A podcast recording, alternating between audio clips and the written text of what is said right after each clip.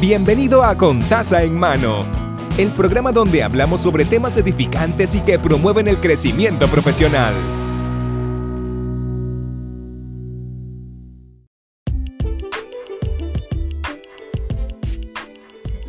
Saludos y bienvenido a Contaza en Mano. Mi nombre es Mari. Estamos en el episodio número 76, el cual se titula No temas fracasar. Y antes de entrar de lleno, como siempre les recuerdo que pueden comunicarse con nosotros a través de contazaenmano.org o a través de Instagram, que los puedo leer por ahí un poquitito más rápido.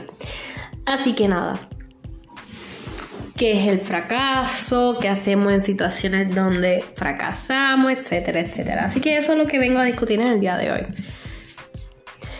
Para mí, el fracaso es una de esas situaciones incómodas que nos llegan. O sea, nosotros no trabajamos para fracasar, trabajamos para tener éxito. Pero cuando llega el fracaso en vez del éxito, es donde vamos aprendiendo qué fue lo que pasó, y qué, cosas pudimos haber cambiado. Y eventualmente cuando aprendemos de nuestro fracaso logramos eh, llegar a nuestro éxito o a la meta específica que queríamos. Así por lo menos es que yo lo puedo, parafraseando, ¿verdad? Puedo definir el fracaso. Son sucesos incómodos que nos permiten quizás ver otra situación, otra alternativa para poder encontrar un, camino diferente a como lo habíamos planificado, pero eventualmente cumple con la misma finalidad, enseñarnos para poder llegar a nuestra meta. ¿Qué pasa? ¿Qué hacemos en situaciones donde el fracaso nos llega? Donde no contábamos con que iba a ocurrir esta situación. Además de llorar, porque pasa. Lloramos, decimos por qué y, empezamos a cuestionarnos qué cosas mal yo hice o por qué esto sigue sucediéndote. Pues, pues mira, en situaciones como esta, por lo menos yo tuve la experiencia de una clase en particular. Yo tuve una clase bien difícil en mi bachillerato y yo la sufrí, la sufrí mucho. Y recuerdo que en una de esas sufridas, porque me acuerdo que había tomado la clase y pues no fue lo más bello del mundo y tuve que volverla a repetir. Pero recuerdo que la clase yo no sé por qué, no, no la, la entendía, pero no podía salir bien en los exámenes. Y no sé si era que me ponía muy nerviosa, pero la cuestión es que a los efectos, la forma de evaluarme, pues no lo pasaba. Así que una vez pues tuve la oportunidad de sentarme con este profesor que me dijo, mira, tú participas en clase, haces todo lo demás, pero no sales bien en los exámenes. ¿Qué está pasando? Y, yo le digo, mira, de verdad no sé, no sé si es que no estoy durmiendo bien porque me amanezco estudiando, etcétera, lo que sea. Y ya, y ya saben que cuando les dije, acabo de decir eso, que me amanezco estudiando, ya saben que eso es lo primero que estaba mal. Uno debe dormir bien, antes de un examen. ¿Ok? Debe dormir bien. Pero nada, nosotros los estudiantes eternos sabemos que ese, ese mismo consejo nunca lo vamos a seguir. Either way, seguimos hacia adelante. Y recuerdo que este, este maestro, este profesor, me dice, sigue para adelante porque a la, larga, en, el papel que te certifica que pasaste de grado, o que tienes el título académico, no va a decir pasaste tal clase o pasaste de tono, cumpliste con los requisitos. Y eso es lo necesario. No, no, básicamente no es quedarnos enfocados en que ah, no pase la clase, sino como que qué puedo hacer o qué vamos a hacer para seguir mejorando. Yo busqué todas las alternativas posibles, me reunía en grupos de estudio, hacía mi repaso de los repasos de los repasos. Eventualmente pasé la clase. Pero en situaciones de los, de los fracasos, recuerdo las palabras de ese profesor porque era como que lo más que importa es que lo que tú quieres hacer lo puedas lograr. Y que no te dejes caer por las situaciones, por, el ahora. Porque estás mirando la hora como si fuera lo único que existe. Tienes que mirar en lo que viene. Y lo que viene es que si tú quieres pasar de grado y quieres tener tu título académico, pues entonces tienes que luchar por eso, porque eventualmente lo vas a conseguir. Que esto sencillamente son maneras para dejarnos saber que podemos hacer las cosas mejor para poder llegar a nuestra meta. O por lo menos esa fue la lección que yo aprendí. Y, y realmente, ¿por qué no sucede a nosotros? Yo siempre he dicho que, nada llega por casualidades en la vida.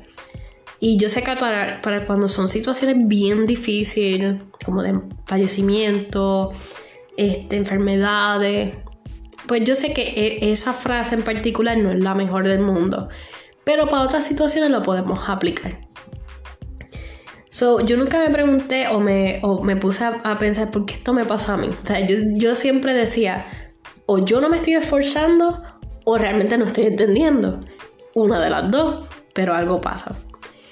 Y quiero que sepan que cuando uno está en estados bien sensibles, como por ejemplo en un estado donde uno dice, diante, fracasé en esto, que yo estoy haciendo y te empiezas a cuestionar y llegan personas alrededor tuyo no a subirte el ánimo, sino para que tú caigas peor, esas personas son las primeras que debes sacar de tu vida. Y yo tuve muchas de esas situaciones. Y yo creo que el por qué sucedió esto, el porqué de las cosas, yo no me lo cuestioné en el momento, pero sí más adelante.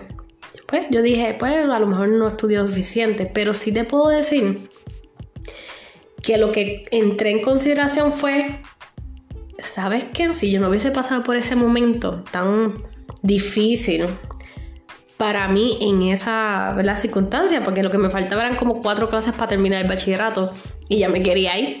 So, ¿verdad? Para ponerle en contexto.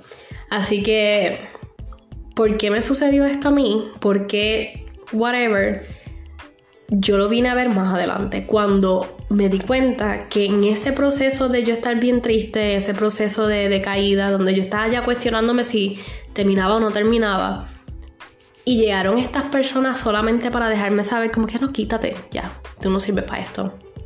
Esas personas fueron las primeras que yo quité de mi vida y fue la mejor decisión que tomé, así que ese fracaso me llevó a tomar mejores decisiones respecto a otra cosa y respecto a mis estudios, porque empecé a mejorar en esa parte, no a mejorar, sino como que aplicarme más en esa materia para entonces poder pasar todo y whatever, y ya me gradué, whatever.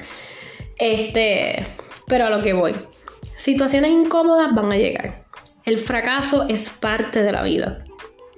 Si tú vas a ver el fracaso como algo determinante donde define tu concepto de excelencia o de inteligencia o lo que sea, te lo pone en cuestión, te lo puedes cuestionar, pero lo define, no.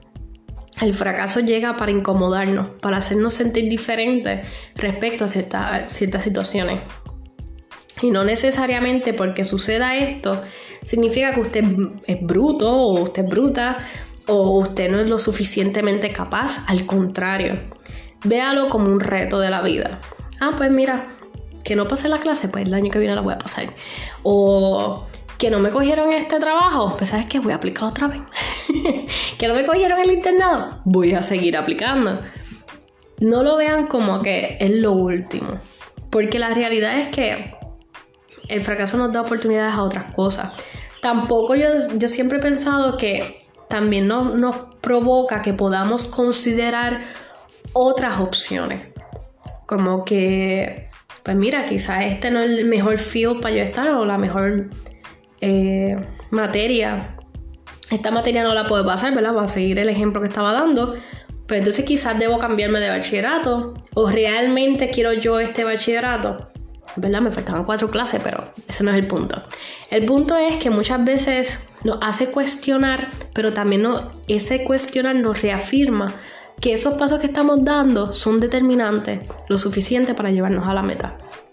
Así que no te frustres, el fracaso es normal y a mí no me encanta, pero sí recuerdo que tuve que en la universidad orientar a varios estudiantes de primer año que estaban acostumbrados a sacar mucha A o estaban acostumbrados a mantener uno... Tenía unos estándares, ¿verdad? De la high school a la universidad es un poquito eh, diferente lo que puedes encontrar.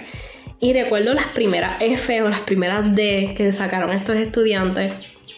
Y yo siempre les decía, siéntete tranquilo porque si la sacaste ahora sabes que esto es lo que no debes hacer estudiaste para este examen, pues sabes que si sacaste jefe o sacaste D, sabes que así es que no debes estudiar.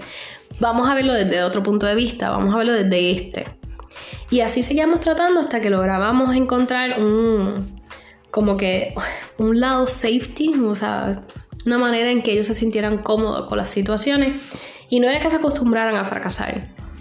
Era sencillamente dejarles saber que eso no los define. A lo mejor te esforzaste tanto y estudiaste tanto que lo que estudiaste pues no fue lo más conveniente para este examen porque te dieron unas directrices y, los que están en la universidad saben que a veces te dan muchos temas pero no te especifican y eso pasa.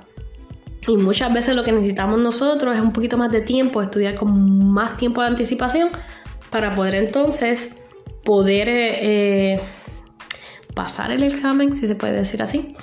Así que nada, con situaciones en la vida cotidiana, diría yo, eh, nos sucede a cada rato.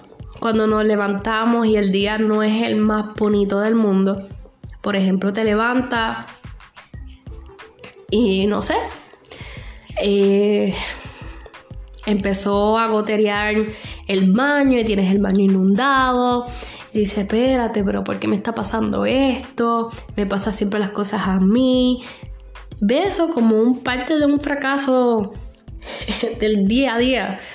Y lo digo como lo veas como un fracaso en el sentido de que para eso tú no te preparaste. Tú jurabas que esa tubería estaba chévere, te levantaste un día y te diste cuenta que no era así. ¿Y qué vas a hacer? Llamar a alguien que pueda arreglarlo, ni modo que se va a hacer. Limpiar el rebulo y llamar a alguien que venga a arreglarlo. Pues básicamente así son los fracasos podemos buscar ayuda, podemos también enfrentarlo, que sería limpiar todo el revolú, y podemos seguir entonces creciendo como seres humanos. Así que nada, básicamente está aquí el episodio del día de hoy. Pueden escuchar a mis perritos que están por ahí alboroteando. Pero nada, Así que muy buenos días, muy buenas tardes, muy buenas noches. Hasta el próximo episodio. Hemos concluido el episodio de hoy. Puede suscribirse al canal para que sigamos creciendo juntos. Recuerde que la bendición comienza con taza en mano.